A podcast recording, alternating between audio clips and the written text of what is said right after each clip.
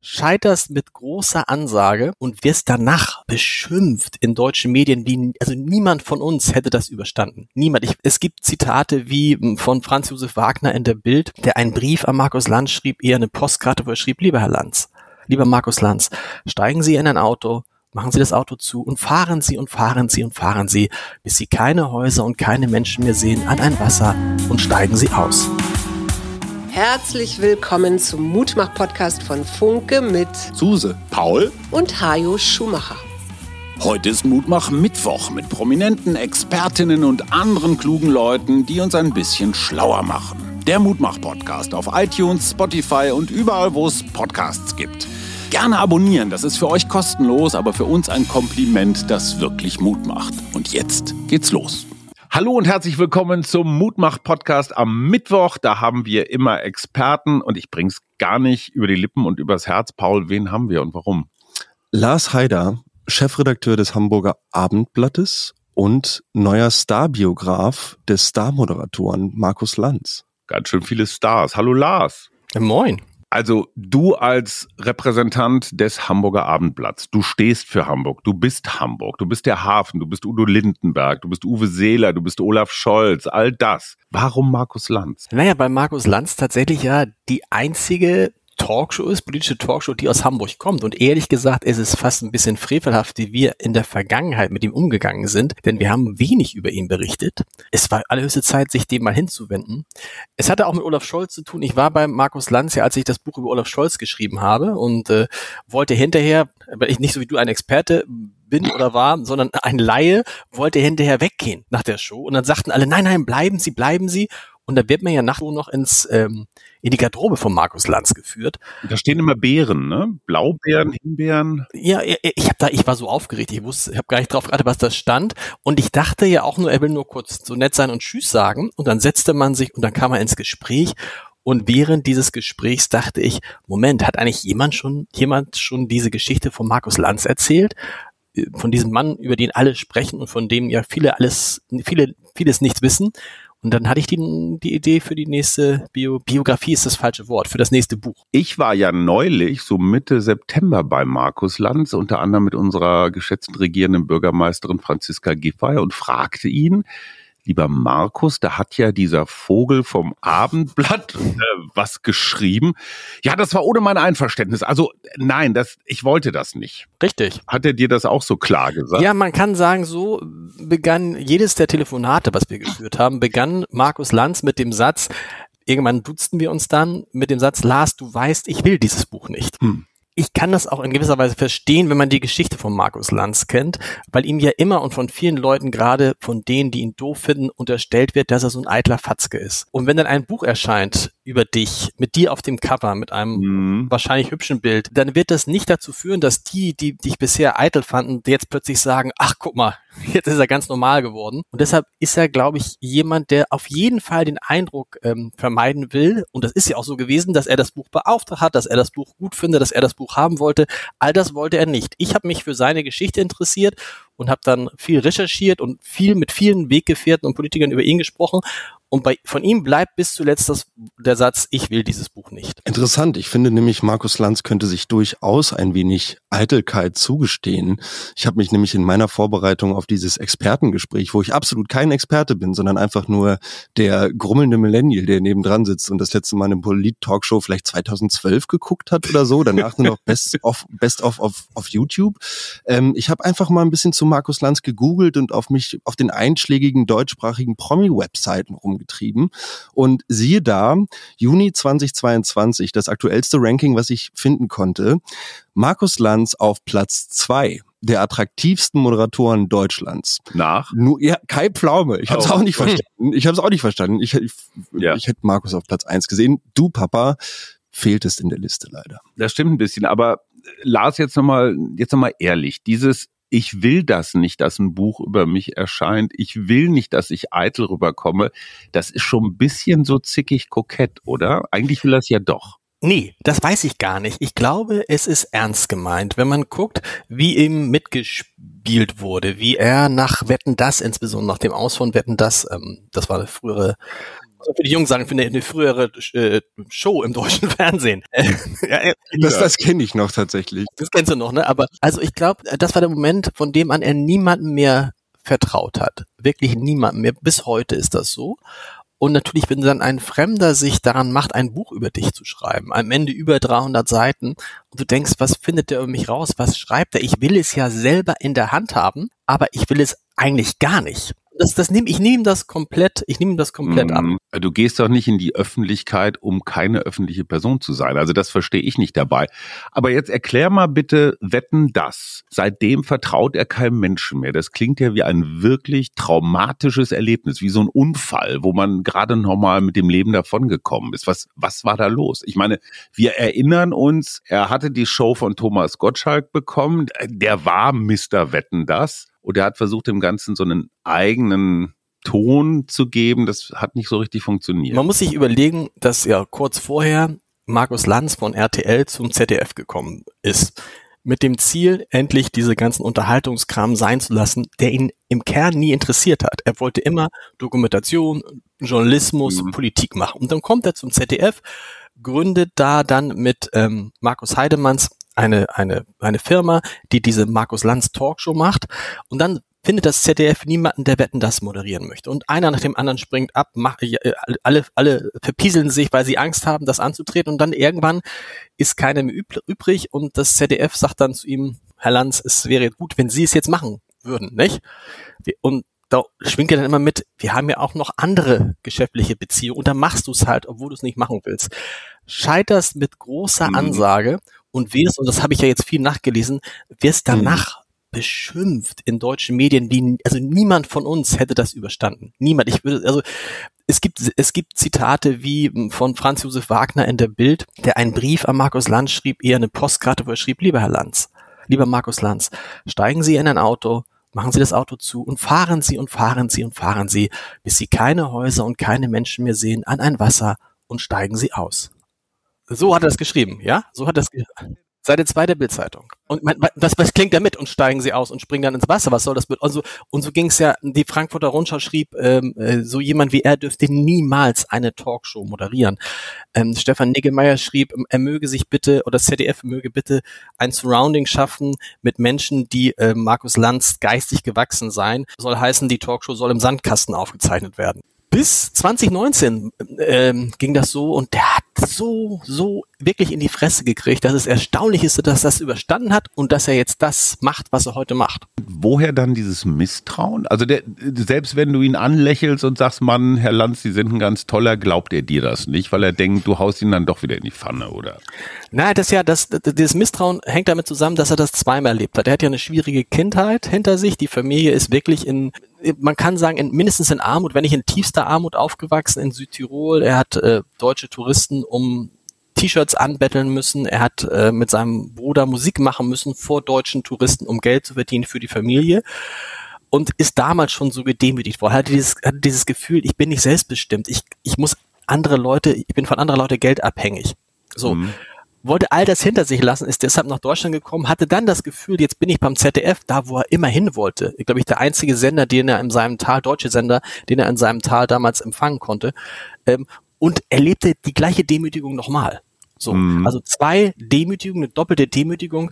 Und seitdem gibt es für ihn nur ein Ziel und das ist selbstbestimmt zu sein und das zu machen, was er will und sich von niemandem sagen zu lassen, das ist richtig, das ist falsch. Und deshalb lässt er, glaube ich, niemanden oder so gut wie niemanden so richtig an sich rankommen und ist Markus Lanz schon dann zu also einem Einzelgänger geworden, der vor allen Dingen auf einen vertraut, nämlich auf sich selbst. Interessant, weil ich würde mir jetzt auch denken, dass natürlich solche Erfahrungen dann auch mit in die sagen wir mal, persönliche Gestaltung von, von Talkrunden mit reingehen. Also gab es da dann nach diesem Wetten das Fiasko quasi irgendwie so ein, so ein, weiß ich nicht, so eine merkliche Veränderung in der Art und Weise, wie Markus sich irgendwie in Talkshows gegeben hat? Oder musste da irgendwie die, ja, die, die nette Moderatorenfassade aufrechterhalten werden? Naja, du musst ja als Moderator grundsätzlich natürlich, und das kann er ja sehr gut weiter charmant und höflich bleiben und dann, um man im entscheidenden Moment Experiment umzuspringen. Das kann mhm. ja auch dein Vater ganz gut. Mhm. Man denkt auch, was für ein netter Kerl. Er nennt es Erziehung, ja.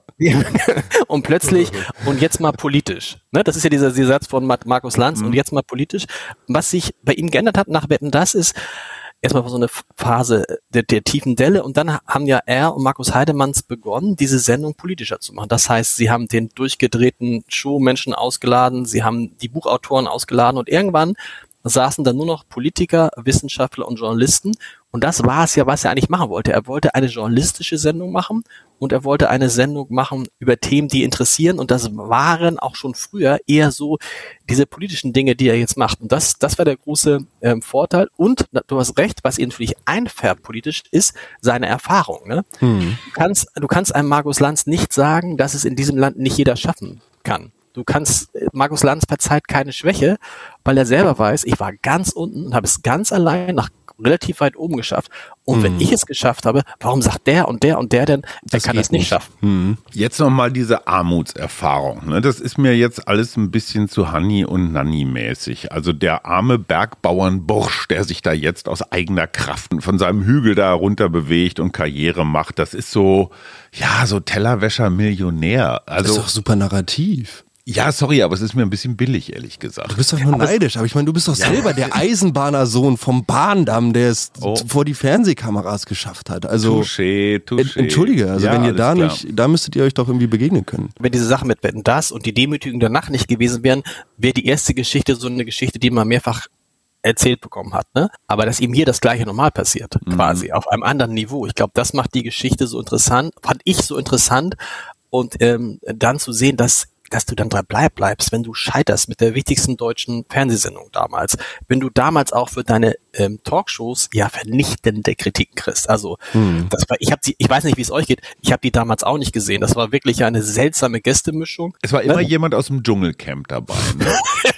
so, ja. und, und, dann, und dann kam er hinten so rein und alle applaudierten und er, er sah damals auch natürlich noch so unglaublich jung aus und überhaupt nicht seriös und war dann auch so, war nicht so souverän und nicht so gut vorbereitet wie heute. Mhm. Das war ja, das war keine Talkshow, die ich mir bis vor ehrlich gesagt bis 2019 angesehen habe, 2019, 2020. Kam mit der Pandemie, ne? Kam mit der Pandemie, weil dann du, du, du wusstest, es gibt total viel zu besprechen, aber du durftest dich mit niemandem treffen, um das zu besprechen. Und dann hörte ich meinen Nachbarn äh, sagen, ja, ich gucke jetzt immer Lanz. Hast du gestern Lanz gesehen? Ich sage, mhm. du guckst Lanz? Und dann habe ich da mal rein und dachte ich, Moment, das ist ja eine völlig andere Sendung und fand dann erstaunlich, wie gut die vorbereitet waren. Und in den Gesprächen mit vielen Politikern, die ich geführt habe, sagen die alle, auch das interessant, keine Sendung ist so gut vorbereitet wie Markus Lanz. In die Nähe kommt noch jetzt neu Sandra Maischberger, aber alle Politikerinnen und Politiker sagen, bei Anne Will und bei Maybrit Illner, da hätten sie manchmal sogar den Eindruck, dass die sich vielleicht gar nicht so sehr für diese Themen interessieren würden, über die sie sprechen. Das muss ich für Maybrit Illner deutlich zurückweisen. Die haben genauso lange und anstrengende Vorgespräche wie die Landsredaktion. Die quatschen ja zum Teil anderthalb Stunden mit dir. Ne? Die wollen ja jedes Wort, was dir irgendwie in den Kopf kommt, wollen die einmal gehört haben. Dann brauchen sie zehn Prozent davon. Lars, ich weiß, es nervt, aber trotzdem nochmal diese Vergangenheit da in Südtirol. Hm? Ja, er musste T-Shirts erbetteln und, und, und Musik machen. Da stellt man sich so den kleinen Sinti- oder Roma-Jungen vor, der mit so einer Quetschkommode da und zum künstlichen Lächeln da zum hundertsten Mal Volare spielt. Aber er ist doch in geordneten Familienverhältnissen groß geworden, oder? Ja, ja, ne? Also geordnet heißt, der Vater, der Lastwagenfahrer war, ist gestorben, als er 14 war. Mhm. Oh. Und hätte es damals keinen wohlmeinenden Onkel gegeben, der die Familie unterstützt hätte und eine Mutter, die sehr tough war, bis heute in Südtirol lebt, dann wäre es sehr schwer geworden. Aber er ist wirklich in, er sagt es ja selber, er, ist, äh, er, er empfindet das Leben als ein brutales Gemetzel. Aha. Nicht als ein Kampf. Er sagt, das Leben ist ein brutales Gemetzel. Und er hätte diese Existenzangst gehasst und es hätte kein anderes Ziel gehabt, um da rauszukommen. Und das Interessante ist, wenn du mit ihm sprichst, ich weiß nicht, ob ihr sowas kennt, wenn du sowas einmal erlebt hast, du wirst es nicht los. Dieser Mann ist ja jetzt viele Millionen Euro reich und muss sich wahrscheinlich um seine Zukunft und um die seiner Kinder und Enkel keine Sorgen machen. Und hat trotzdem diese Existenzangst immer noch in sich. Das ist so ein hm. bisschen wie mit dem Boxer, den du aus dem mhm. Ghetto holen kannst, aber das Ghetto nicht aus dem Boxer. Das, wahrscheinlich können wir das alle nicht nachvollziehen, die wir sowas nicht erlebt haben. Ich kann das tatsächlich nicht so gut nachvollziehen. Ich vermeine das aber auch, so wie du es gerade beschrieben hast, so ein bisschen in ja einer gewissen Kindernachkriegsgeneration immer noch so ein bisschen mhm. mitschwingen zu merken irgendwie. Ich wollte noch mal kurz darauf eingehen, die Vorbereitung der Talkshows. Und zwar habe ich am Donnerstag immer Bandprobe. Und letzten Donnerstag explodierte um circa 23 Uhr mein Handy noch einmal, der Bandchat vibrierte wie blöd und es ging darum, dass mein Vater bei Markus Lanz saß und meine Band nichts Besseres zu tun hatte, als natürlich meinen Vater als Fan der Band in die höchsten Höhen zu loben und gleichzeitig aber zu sagen, dass Lanz komisch provoziert, dass er komisch unterbricht, dass er mit Absicht Sachen falsch versteht und, und hab da irgendwie eher so als, als jetzt mal unreprä äh, unrepräsentative Stimmungsumfrage innerhalb der Band einfach mal nachgefragt, der, was ist denn mit Lanz? Wie ist er denn für euch? Und da guckte ich eher so in fragende Gesichter und war so, naja, geht so. Also fand ich irgendwie interessant auf jeden Fall. In deiner Generation jetzt nicht so richtig ein Star, ne? Es sind halt die, also ich, ich verstehe ehrlich nicht, warum die Jungs Talkshows gucken. So, ähm, ich hab ich bin da, habe nie, da nie Zugang zu gefunden. Mir, ich habe auch nie eine gute Antwort darauf gefunden, wenn jemand gesagt hat, boah, ich habe deinen Vater gestern im Fernsehen gesehen. Da ist mir noch nie irgendwas Intelligentes zu eingefallen. Was soll man denn dazu auch sagen? Ja, wie war er natürlich? Natürlich. Ich gehe davon, aber sorry, du bist mein Vater. Ja? Ich ja. gehe davon aus, dass du sie alle okay. nackig gemacht hast. Lars, hast du das gehört? Ist das nicht ein guter Junge? Ja, genau. Ich möchte auch so einen Podcast mit meinem Sohn haben, aber ja. der, ist noch, der ist noch zu jung. Aber sag mal, Lars, dieser Vorwurf, ja. so unterbrechen, zuspitzen. Ja, also Lanz hat ja durchaus die Fähigkeit, wenn ein Linker da ist, ist Markus Lanz rechts und wenn ein Rechter da ist, Markus Lanz links. Das ist ja journalistisch erstmal gar nicht so verkehrt, ne? dass so du erstmal die, die Gegenposition einnimmst. Kannst du nach deinen eingehenden Recherchen sagen, wo Markus Lanz politisch steht? Das ist ganz lustig, weil ich das ja auch mit vielen Politikern besprochen habe und äh, zumindest wenn sie von der CDU, von der FDP und von den Grünen kamen, haben sie gesagt, naja, es ist schon so sinngemäß einer von uns. Mhm. Ähm, und, ähm, Alles außer SPD. SPD und Linke natürlich nicht, ja. das ist ja klar. Ne? Ähm, wobei man sagen muss, dass natürlich die SPD besonders oft dahin geht. SPD-Leute gehen besonders oft dahin. Äh, Lars Klingbeil, der Vorsitzende, hat zu mir gesagt, er hält Markus Lanz für die beste Talkshow im deutschen Fernsehen. Das gilt, glaube ich, für Kevin Kühnert genauso. Weil sie sagen, sie müssen da richtig einen Test bestehen und sie müssen zeigen, was sie können und äh, da geht es da halt nicht nett äh, zu. Politisch, glaube ich, kann man aber sehen, was Markus Lanz für Vorlieben hat, zumindest wenn es um die Person geht. Also, wenn Robert Habeck da ist, ist das nie, niemand, der jetzt besonders viel unterbrochen wird von Markus Lanz. Aha. Und ich bin mir sicher, wäre Robert Habeck Kanzlerkandidat der Grünen gewesen, ähm, hätte Markus Lanz Robert Habeck gewählt. So, steht auch im Buch, kann ich sagen, dass er mit hundertprozentiger Sicherheit Olaf Scholz gewählt hat, weil Armin Laschet hat er sicherlich nicht gewählt. nachdem er ihn selber, nachdem er ihn selber zerlegt hat. Ne? Also, und ansonsten muss man sagen, wenn man sie, man, ich finde, in der Sendung kriegt man es nicht so, nicht so stark mit, wenn man den Podcast Lanz und Precht hört. Ja. Nochmal aus seiner eigenen Historie heraus, ne, Markus Lanz ist eher ein, was man früher als konservativ bezeichnet hätte. Ne? Also der glaubt daran, dass man das schaffen kann, dass jeder äh, es schaffen kann, dass jeder nach oben kommen kann und hat, glaube ich, wenig Verständnis für Leute, die rumjammern und sagen, ja. oh, so, ich kann das nicht und warum. Das, also es geht eher in die Richtung, während Markus Heidemanns sein Partner tatsächlich so ein alter Punkrocker hier ist und eher so ein alter Linker ist. Das muss man mal kurz erklären, weil das wissen ja die wenigsten. Die Firma, die heißt M hoch 2, steht für die beiden Markusse Lanz und Heidemanns. Markus Heidemanns wiederum stammt aus einer, ja, wie soll man sagen, äh, durchaus sagenumwobenen Familie. Die Heidemänner, es sind drei oder vier, glaube ich, die, die, die bei der Bildzeitung äh, seit Jahren oder Jahrzehnten ihr Unwesen treiben. Einer hat Christian Wulff mal gejagt. Wie kommt so ein Bildzeitungsmensch zu Markus Lanz?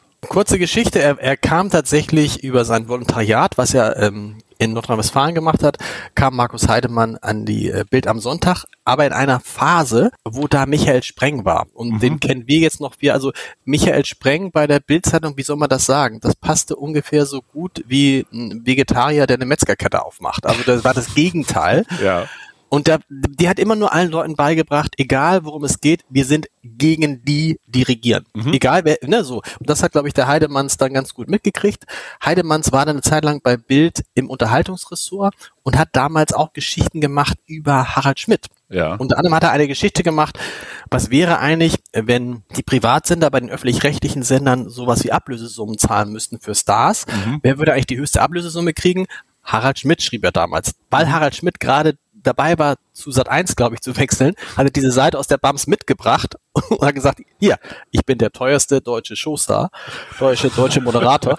Jetzt wird schneller. Markus Heidemanns kam in, zum Fernsehen, hat nämlich da ähm, für Harald Schmidt gearbeitet. Bei Harald Schmidt wiederum hat er Johannes B. Kerner kennengelernt, mhm. ist dann mit dem nach Hamburg zurückgegangen, weil Markus Heidemanns Hamburg über alles liebt. Johannes B. Kerner ging irgendwann zum, zu Sat 1 und dafür kam Markus Lanz und so sind die beiden zusammengekommen. Sehr unterschiedliche Menschen, die sehr gut zusammenarbeiten. Alle, mit denen ich darüber gesprochen habe, Hajo, du einschließlich sagen, der eine ist ein bisschen drüber, der andere ist ein bisschen drunter und das passt halt sehr, die ergänzen sich halt sehr gut, werden aber aus meiner Sicht niemals Freunde sein, weil dafür sind sie viel zu unterschiedlich. Stimmt das, dass Markus Lanz einen ganz kleinen Knopf im Ohr hat, über den ihm Markus Heidemanns auch in der Sendung nochmal sagt, du bleib da dran oder gleich heult sie, jetzt musst du noch mal härter nachfragen? Auf jeden Fall hat er den Knopf im Ohr, im linken Ohr, das man ja nicht so oft sieht. Und dann muss man sagen, gibt es unterschiedliche Aussagen darüber, ne, was da äh, gesagt wird. Ne? Also die einen, der, die einen sagen, es gibt nur Anweisungen über, den, über die Zeit und Fragen, die auf Seite 8 stehen. Und andere sagen natürlich, die entscheidenden Hinweise, die wichtigsten Fragen, die kriegt er von Markus Heidemanns. Was man sagen kann, ist, diese ganze Sendung ist eigentlich, bis sie beginnt, bis die Aufzeichnung beginnt, eine Sendung von Markus Heidemanns. Bis dahin müsste sie aus meiner Sicht Markus Heidemanns heißen, weil er sie mit der Redaktion halt sehr, sehr gut vorbereitet ab der Sendung ist sie dann Markus Lanz. So, aber es ist schon mindestens 50 Prozent Markus Heidemanns da drin. Ich muss sagen, ich finde das ganz cool so als Tag-Team. Nicht schlecht. Und dann auch noch diese, diese Geschichte dazu, dass die beiden nie wirklich Freunde wären mhm. oder werden würden oder so im, im Real Life so oder nicht sind. Das äh, finde ich irgendwie, finde ich total faszinierend. Ich glaube, ich, äh, nach meinen Recherchen so ungefähr zweimal privat getroffen, seit sie zusammenarbeiten. Oh wow. Ehrlich gesagt kann ich das auch verstehen, wenn man jeden Tag zusammenarbeitet, dass man sich dann nicht auch noch abends zusammensetzen möchte, kann man, finde ich, komplett verstehen. Das verstehe ich bei meinen Kollegen sofort. Sorry, ich liebe euch alle. Wie oft habt ihr gesprochen, äh, Lars? Ich, wir haben ja nur telefoniert, 20, 25 Mal. Warst du in Brunneck in Südtirol und hast dir den Ort Nein. von Kindheit und Jugend angeguckt? Nein, weil ich ja, ich wollte ja auch, wie gesagt, keine Biografie schreiben. Es, es schrieb auch schon die erste, die erste Redaktion einer, ähm, wie nennt man das, Boulevard-Zeitung, mhm. Zeitschrift, nicht Zeitung. Schrieb so, der steht ja gar nichts über seine Frau drin. Und das wollte ich nicht. Ich wollte ja eigentlich in der Nachfolge dieses Scholz-Buches etwas machen über die politische Kultur in Deutschland, die politische Gesprächskultur und was es bedeutet, dass es so jemanden gibt wie Markus Lanz da drin. Also viele Teile des Buches gehen darum, warum Politiker so sprechen, wie sie sprechen, warum Olaf Scholz auf Fragen nicht antwortet und wie Markus Lanz versucht, daran etwas zu ändern. Das mhm. hat mich sehr interessiert und da war jetzt äh, es gibt auch, wie gesagt, diese Kapitel über sein Leben und wie er aufgewachsen ist und wie er da hingekommen ist, wie er beschimpft wurde, aber dann geht es halt tatsächlich auch viel um, um, wie versucht er die Sachen rauszukriegen, wie bereiten sich Politiker auf Lanz vor, was ja auch interessant ist. Warum gibt es jemanden wie Christian Lindner, der nicht mehr zu Markus Lanz geht? Warum nicht? Denn ich weiß nicht, ob du dich erinnerst, es gibt eine, es gab eine Sendung mit damals noch aus der Vorzeit von Markus Lanz mit ähm, David Hasselhoff, Christian Lindner, Luise Neubauer und Bettina Tietjen. Eigentlich eine legendäre Kombination. Toll, weil, tolle ne? Mischung. Das klingt wie die Avengers. es war Luisa Neubauers erster Auftritt, die wusste gar nicht, was bedeutet das für uns bei Fridays for Future, bei Markus Lanz zu sein. Christian Lindner wusste, okay, die Neubauer und ähm, der Markus Lanz werden mich in die Mangel nehmen, Klima und so. Mhm. Bettina Tietjen wollte eigentlich nur Werbung für ihr Buch über Campen, über Campen machen und hat die ganze Zeit Panik gekriegt, dass sie nicht drankommt. Und David Hasselhoff ist halt komplett ausgeflippt einmal und hat dann so sinngemäß Christian Lindner äh, zwei, drei Minuten lang äh, äh beschimpft, wie sonst nur in Deutschland Donald Trump beschimpft wurde. Und alle anderen saßen da, Luisa Neubach guckte so hin und her und Bettina Tietjen versuchte immer irgendwie, aber äh, auf dem Campingplatz äh, so. I've been looking for freedom. Freedom, genau. Und, und das hat ihm, und das ist und dann hat, hat Markus Lanz noch diesen, ich weiß nicht, ob ihr den kennt, diesen Film von ähm, Christian Lindner als jungen Ach, Mann an der, ja, ja, an der ja. Schule, wo er so mit so einem Porsche rumfährt und so. Ja. Und das hat den so genervt, ähm, dass er seitdem da nicht mehr aufgetreten ist bei Markus Lanz und auch jede Einladung, jeden Versuch einer Einladung abgelehnt hat, obwohl er, was Christian Lindner ja gern macht, immer einer der ersten ist, der Markus Lanz zum Geburtstag gratuliert. Ach, und dann, dann sagt Markus, kannst du nicht doch mal, man tut sich dann ja, weißt du nicht doch mal wieder Lust? Nee, ich komme nicht, ist mir zu anstrengend. Hm, interessant. Hast du sonst noch solche Geschichten, dass so Politiker, Politikerinnen richtig Schiss haben? Weil du weißt ja, wenn man neben ihm sitzt und er dann anfängt, seine Hand auf deinen Unterarm zu legen, ne, dann weißt du, jetzt schnappt das Krokodil gleich zu. Der Schraubstock. Nein, sie sind, das Problem ist, glaube ich, auch, und das, äh, der hat halt so eine, so, ich weiß nicht, wie dir, wie es dir geht, aber er hat halt so eine, so eine, äh, so eine Eigenschaft, der, der schafft es einen so, ah, eigentlich zu umarmen. Man fühlt sich mhm. total mhm. wohl. Das erzählen auch alle hinterher. Also mhm. ich glaube, ich kann das erzählen, steht auch im Buch.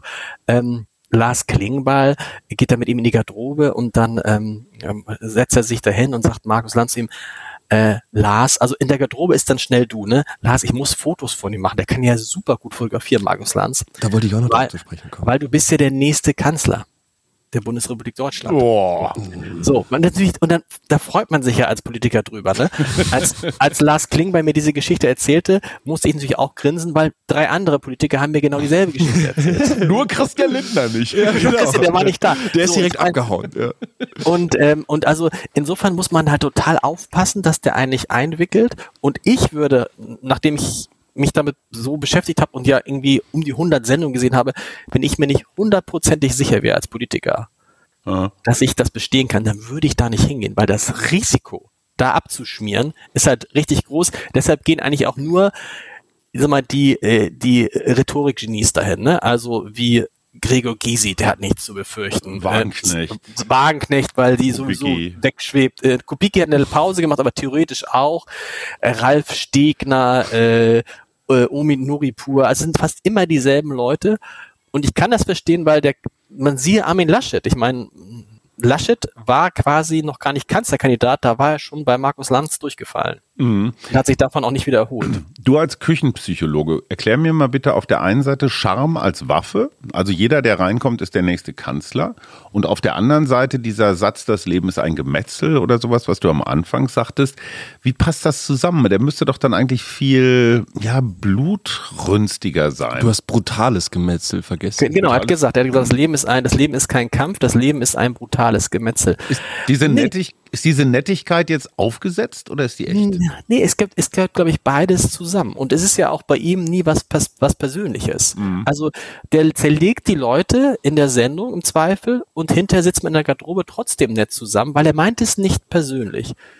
Weil das, das hat er, glaube ich, auch aus seinem Leben gelernt, dass man nett sein muss zu Leuten, dass man, wenn man was von denen erreichen will, dass man höflich sein will, gerade als Gastgeber, weil was Zuschauerinnen und Zuschauer gar nicht mögen, sind aggressive Gastgeber. Du musst mhm. schon, also gerade die Zuschauer des ZDFs wohlgemerkt, ne, immer noch, meisten Beschwerden über Markus Lanz ist immer noch, er unterbricht. Genau. Das ist ganz schlimm. Das mögen die Leute eigentlich. Deshalb musst du, du musst höflicher Gastgeber sein, sonst kommen die Leute, siehe Christian Lindner ja auch gar nicht. Sie müssen irgendwie sich wohlfühlen. Dafür tun die ja viel. Es gibt gutes Essen, es gibt gute Gespräche hinterher. Er ruft die Leute auch mal äh, am Handy an und fragt mal Karl Lauterbach, wie, wie schätzt du die und die Lage ein und so. Das ist ja so ein schmaler Grad, den du gehen musst. Und gerade wenn du dann zwischendurch so, so eine aggressive Note drin hast, mhm. wie als da musst du umso freundlicher und höflicher hinterher sein. Also eine Art Showlöwe, der sich dann so in der Umkleide noch so die letzten Fetzen so aus den Zähnen und dir so die Teile des T-Shirts zurückgibt und sagt, ey, sorry, dass ich so doll zugebissen habe. Ja, aber es ist wie im Sport, weißt du, du verlierst und kannst genau. aber hinterher Bier zusammen. Ja, genau, ja, genau. Ja. Also es ist so ein bisschen wie Sportsfreunde und so, so finde ich, könnte man ja diese Politdiskussionen auch tatsächlich irgendwie ein bisschen verstehen, dass es einfach eine Art Wettkampf ja, ist, ist tatsächlich, der Überzeugung, der dort ähm, vonstatten geht. Um meine zweite ergoogelte Promi-Statistik hier noch an den Mann anzubringen. ähm, es schlägt sich so ein bisschen nieder, dass Markus Lanz vielleicht auch nicht gerade so ein super gefälliger Moderator ist, weil in den Top 10 der beliebtesten Moderatoren Deutschlands mhm. vom Februar diesen Jahres von mhm. t-online.de, mhm. da taucht er nicht drin auf. Aha, und wer ist da dann so? Gar nicht. Naja, Johannes B. Kerner, wir haben die Namen heute eigentlich schon so. viel gehört. Ich glaube, Frank Elsner war, war bei den attraktivsten mit dabei, aber nicht bei den beliebtesten. Das habe ich nicht so ganz verstanden. Aber Mhm. Okay, es geht ja auch klar. gar nicht um Frank, sondern um Markus heute. Lass uns noch mal ein Wort zur Fotografie verlieren. Du hast gerade gesagt, er fotografiert ziemlich gut. Das finde ich auch. Er hat ja mehrere Dokumentationen, äh, nicht nur filmisch, sondern auch fotografisch gemacht, unter anderem Sibirien. Kann man sich auf markuslanz.de in verschiedenen Portfolios übrigens mal so zu Gemüte führen, was ich auch gemacht habe, sind wirklich schöne Fotos mit dabei. Ich habe manchmal den Eindruck, das ist eigentlich seine wahre Leidenschaft. Ne? Genau, eigentlich ist er der Reporter, der raus will. Es gab ja auch Anfang des Jahres, gab es ja diese äh, Dokumentation aus Amerika. Da traut er sich auch so Sachen, die wir uns gar nicht trauen würden. Ne? Der geht durch irgendwie durch irgendeine Stadt und da ist irgendwie so ein Zelt mitten in so einer komischen Ecke aufgebaut und der geht in dieses Zelt rein, da sitzt eine heroinabhängige Mutter und dann interviewt er die. Und ich habe das Gefühl, eigentlich ist das, hätte er dazu am meisten Lust, ne? also rauszugehen, Reportagen zu machen und deshalb macht er das ja auch. Er ist ja dann für diese Dokumentationsreihe aus Amerika immer so verlängerte Wochenenden in die Staaten geflogen und hat das nebenbei noch gemacht. Also das ist das, was ihn wirklich reizt und was ja, was ja kaum einer weiß, dass der wirklich Journalist ist. Also der hat ein richtiges Volontariat gemacht. Erst bei Radio Hamburg, dann bei RTL und ist tatsächlich ausgebildeter, wenn man so will, Redakteur, also mit Abschluss. Was ihm bis heute keiner glaubt, wenn über Journalistenpreise verliehen werden und Ja. jemand macht den Vorschlag, wir könnten doch mal Markus Lanz ähm, äh, nominieren, dann sagen mindestens zwei im Raum, zumindest haben wir das welche aus solchen Juries erzählt. Nee, nee, nee, wir nehmen hier nur Journalisten, hier nicht irgendeine so Show-Typen. Ich Und mein- das ist ja, das ist ja eigentlich gar nicht. Markus Lanz hat ja ein ähnliches Problem wie du. Ne? Er sieht halt unverschämt gut aus und die Leute glauben immer, dass einer, der so gut aussieht, kann eigentlich kein ordentlicher Journalist sein. Das ist sexistisch. Ja. Das Ist, ne, also äh, äh, äh, Mickey Beisenherz, und hat das nett gemeint, hat ja mal vor ein paar Jahren geschrieben, irgendwie, äh, er sei die äh, heißeste Grillzange Deutschlands. So, ich weiß nicht, er heißeste gesagt, so, aber das ist eigentlich ist es sexistisch, weil auch Markus Lanz wird auf sein Äußeres ähm, reduziert. Ne? Stefan Niggemeier hat mal über einen vernichtenden Text äh, über Markus Lanz geschrieben, kein schöner Lanz. Okay, aber die Zeile ist es wert, oder? Ja, aber das ist, das stellt dir das gleiche mal vor, wenn Markus Lanz eine Frau wäre. Ja, ja, ich, gut. Dann wäre dann wär jetzt, dann wär jetzt Alarm. Und das ist halt, dass er, dass er, Markus Lanz hat mal gesagt, ähm, wenn ein Mann nicht aussieht wie ein, wie ein Brot, dann äh, macht er sich schon, ähm, läuft er schon Gefahr, für dumm gehalten zu werden. Dem wirkt er ja entgegen durch diesen Podcast. Und ich gestehe, diesen Lanz-Precht-Podcast auch gelegentlich zu hören. Ähm, ich finde es, ich finde es mutig, weil der Precht im Zweifelsfall immer noch irgendeinen Philosophen mehr kennt und dich mit irgendeinem schlauen Argument an die Wand nagelt. Hast du mit ihm auch darüber gesprochen? Ja, ich finde, ich höre das übrigens auch. Und ich finde interessant, wie er sich da schlägt, weil man hat ja am Anfang den, hätte am Anfang den Eindruck gehabt, Markus Lanz mit Richard David Precht, wie soll das funktionieren, ne? Ja. Die Idee dahinter war, glaube ich, dass alle, die daran beteiligt waren, in diesem Podcast gesehen haben, wo Richard David Precht kommt, äh, da kommen auch immer gleich 200, 300.000 Hörerinnen und Hörer mit. Könnt ihr mal gucken, bei allen Dingen, bei allen anderen Podcast-Formaten, in denen Precht auftauchte, Klar. die haben auf einmal, der, der dringt, und das war so, glaube ich, die Idee, aber dass er sich damit, dass er sich so gut schlägt, Markus Lanz, dass das sozusagen Gespräche, wahrscheinlich du hast recht, nicht auf Augenhöhe sind, aber auch nicht viel darunter, das ist schon erstaunlich. Und ich meine, die haben jetzt 650.000 Zuschau Zuhörerinnen und Zuhörer pro Folge. Das ist das der ist Hammer. schon gigantisch. Das ist gigantisch. Wird der Podcast von Markus selber vorbereitet? Da ist ein Team dran, die das, die das auch machen. Also er hat ja einen persönlichen Assistenten, der dabei ist, und dann hat er noch einen alten Kollegen vom Stern, der ihn da manchmal so ein bisschen mithilft. Also ist auch da eine Teamarbeit. Ich wollte mich nämlich gerade mit Markus Lanz vergleichen, so vom, im Sinne von, ich kann hier nicht auf Augenhöhe mit Leuten reden und ich bin vielleicht oft irgendwie so äh, das schwächere Glied im Podcast oder so. Aber ich habe leider kein Team. Ich muss mir dann auch irgendwen. Ich bin dein Teamsohn. Ja, okay. Ähm, Aber man muss sagen, der braucht ja, das Interessante ist ja, die eigentliche Vorbereitung passiert tatsächlich in, den, in der Garderobe. Ne? Was einen ja nervt bei Markus Lanz oder nerven kann oder viele Leute sagen, dass sie das nervt, ist dieses, ich habe darüber mal mit gesprochen und dazu hat mir neulich gesagt und gestern hat mir noch der und der das und das erzählt. Und das sind ja diese Gespräche in den Garderobe, dass er so jedes Mal nach jeder Sendung die Leute in die Garderobe mitnimmt und teilweise ja bis früh am Morgen. Hajo, ich weiß nicht, wie Ja, lange ja. du schon da drin warst, aber und die dann aussaugt. Und das ist ja, Markus sagt ja immer, er liest so viel, nehmen wir ihm mal ab, aber so viel Zeit, das alles zu lesen, hat er eigentlich auch nicht, sondern das Entscheidende, die entscheidenden Quellen sind die Leute, die er in seiner Garderobe hat und von denen er da ganz, ganz viele Dinge erfährt. Und ich kann mir vorstellen, dass diese, manche dieser Gespräche in der Garderobe interessanter sind als die Gespräche, die wir ähm, im Studio hören. Ich frage mal für einen Freund, wie kann man als Markus Lanz in Würde alt werden? Also wie lange kann man so eine Talkshow machen? Ich meine, jetzt hat er so einen, so einen Höhepunkt. Irgendwann fällt das auch wieder runter. Hat er Alterspläne oder Ausstiegspläne? Weißt du? Ganz was? interessant, ganz interessant. Ich habe mal im Jahr 2012 mich mit ihm getroffen. Übrigens auch damals, ich dachte, oh, Interview mit Markus Lanz, wie lange weil ich bei das?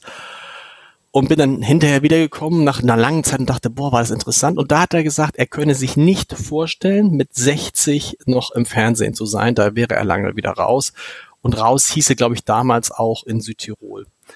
Hm. In der Zwischenzeit ist natürlich das passiert, wovon er immer geträumt hat. Also er hätte ja, nie, ich glaube, er hat nie für möglich gehalten, dass er mal den deutschen Fernsehpreis im Bereich Information bekommt, dass sein Name im Zusammenhang mit Karl Lauterbach fällt und dass er ohne, dass Karl Lauterbach ohne Markus Lanz niemals Gesundheitsminister geworden wäre. Ja. Und jetzt hat er halt mehrfach gesagt, ähm, auch mir gegenüber gesagt, dass es, wenn es nach ihm ginge, jetzt immer so weitergehen könne.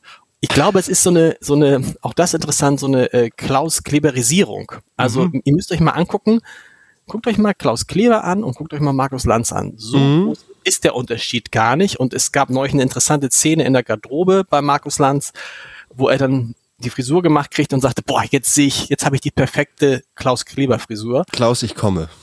Und vielleicht ist das so ein bisschen dieses, ähm, wie lange hat Klaus Kleber gemacht? Bis 65 und ist dann rausgegangen vielleicht. Aber ich, also jetzt, der genießt natürlich, wenn du so Klar. in die Fresse gekriegt hast, dann genießt du natürlich erstmal, dass es jetzt alles so aufgeht und dass all die Leute, die dich früher doof fanden, ähm, dich äh, plötzlich gut finden.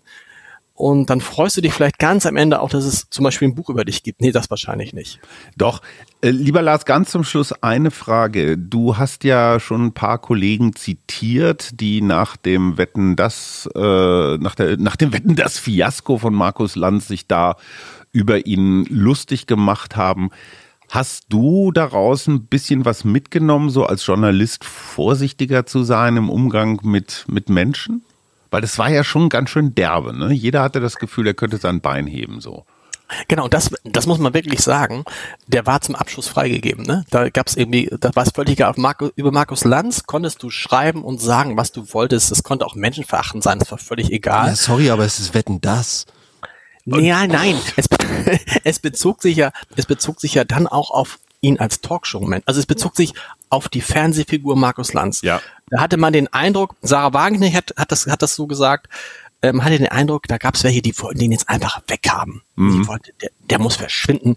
Dieser hat bei uns nichts zu suchen. daraus kann man was lernen, wenn man diese Neigung hat, ähm, Menschen ähm, zu oberflächlich zu beurteilen. So, das ist, äh, ich würde, ich sage ja immer meinen Kolleginnen und Kollegen, weil was immer ihr auch schreibt, stellt euch eine Sekunde vor, so würde über euch geschrieben mm. werden. Mm. So. Und wenn ihr feststellt, ich möchte nicht, dass so über mich geschrieben wird, dann denkt nochmal über die Formulierung nach. Weil du musst ja auch den Leuten am Ende und man muss halt auch aufpassen, dass man äh, die, die Nähe weder in die eine noch in die andere Richtung zulässt. Ne? Da sind ja Leute in dieser, in dieser Wut über diesen Markus Lanz zeigt, zeigt sich ja auch was, wer zeigt sich denn dieser Wut? Zeigt sich da das Bild von Markus Lanz oder zeigt sich nicht da vor allem die Leute, die diese Wut rausgelassen haben, wie sie ticken? Übrigens hat Franz Josef Wagner dann ähm, paar Jahre später eine, eine Hymne an Markus Lanz auf Seite 2 geschrieben. Ähm, mhm hat ihn den größten deutschen Talkmaster. ja, aber es stimmt, ja, also ja, jedes gut. zu seiner Zeit stimmte. Ja, gut. Das war Lars Haider, der Biograf von Olaf Scholz und Markus Lanz, verbunden mit der Frage, lieber Lars, äh, was ist denn dein nächstes Opfer? Nee, also ich habe jetzt, ich mache jetzt Schluss, das wäre ein Zufall, ich mache jetzt Schluss. Ich bin ja selber jemand, darf ich das sagen, der gar nicht oder ungern Sachbücher liest. Mhm. Dass ich jetzt zwei geschrieben habe, ist absurd. Ich bin ein großer Freund und lese wie ein wahnsinniger Krimis. Und eigentlich habe ich diese beiden Bücher nur gebraucht, damit irgendwann einer auf die Idee kommt und sagt, wollen Sie nicht mal eine Krimireihe schreiben? Und ich warte jetzt auf Anrufe. Ah, okay, das, äh, das geben wir hiermit gerne auch kurz vor der Frankfurter Buchmesse nochmal äh, ins, ins deutsche Agenten- und Verlagswesen rein. Für jede Antwort eine Frage heißt das Buch, richtig? Das heißt, das, Phän das Phänomen Markus Lanz auf jede Antwort eine Frage. Von Lars Heider, dem genau, Chefredakteur des Hamburger Abendblatts. Ganz herzlichen Dank, lieber Lars. Wir haben äh, ganz viel gelernt und äh, wir lieben Markus jetzt auch. Ich danke euch.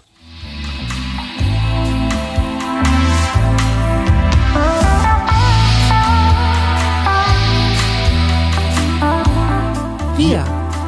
Arbeit, Leben, Liebe der Mutmach-Podcast der Berliner Morgenpost.